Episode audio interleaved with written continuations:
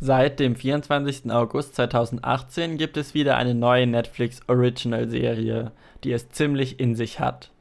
Ganze acht Folgen mit einer ungefähren Länge von 50 Minuten begleiten wir ein Mädchen namens June auf ihrer Reise herauszufinden, wer sie ist.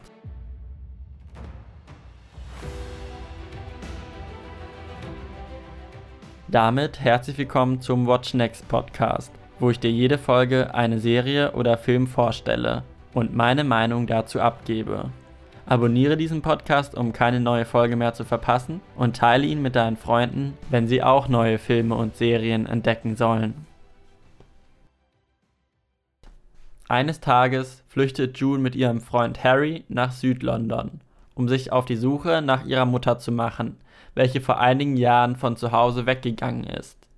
Auf ihrer Reise entdeckt sie, dass sie eine besondere Fähigkeit hat, zu wandeln. Wenn sie in bestimmten Situationen ist und im Kontakt mit Menschen ist, nimmt sie deren Gestalt an und lässt den leeren Körper der Menschen zurück. So wird das Ziel ihrer Reise nicht nur ihre Mutter zu finden, sondern auch herauszufinden, was mit ihr selbst los ist. So ziehen sich durch die acht Folgen viele Hochs und Tiefs und Stück für Stück beginnt alles Sinn zu machen. Das Schöne an der Serie ist, man fühlt die ganze Zeit mit ihr.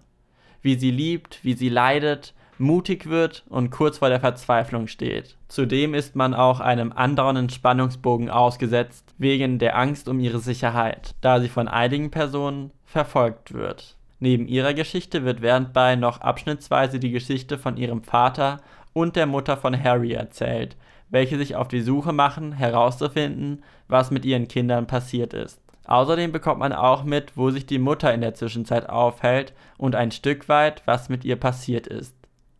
Die ganze Serie endet in einem mitreißenden Ende, wozu ich hier nicht mehr sagen werde, da ich euch nicht spoilern möchte. Von der filmischen Seite ist die Serie meiner Meinung nach sehr gut gelungen. Sie spielt gut mit Kameraperspektiven und es gibt viele schöne Stellen, wo Musik bewusst eingesetzt wird, um eine passende Stimmung dadurch zu kreieren. Außerdem sind die Locations, insbesondere in Norwegen, einfach unglaublich schön. Ich muss ehrlich sagen, ich mochte die Serie.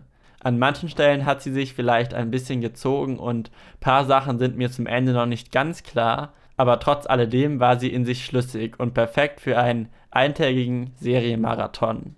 Ich würde die Serie vom Aufbau mit anderen Netflix Originals wie The Rain oder The OA vergleichen, da diese auch meistens aus einer Kerngruppe von wenigen Menschen besteht, welche mit besonderen Tatsachen konfrontiert werden. Das alles in einer guten Länge von 8 bis 10 Folgen verpackt, gibt die Möglichkeit, die Charaktere auf emotionaler Weise gut auszubauen, aber sie schlussendlich nicht zu sehr in die Länge zieht. Alle acht Folgen sind mit deutscher Synchronisation auf Netflix verfügbar. Das war's mit der neuen Folge von Watch Next. Jede Folge findest du auch als Review auf watchingsimon.de. Und für mehr Informationen zum Podcast schau doch mal auf watchingsimon.de slash watchnext vorbei und teile diesen Podcast mit deinen Freunden, wenn sie auch neue Serien und Filme entdecken sollen. Neben diesem Podcast haben wir auch den Watch Weekly Podcast, wo ich jede Woche über meine geschauten Serien und Filme spreche und meine Meinung dazu abgebe.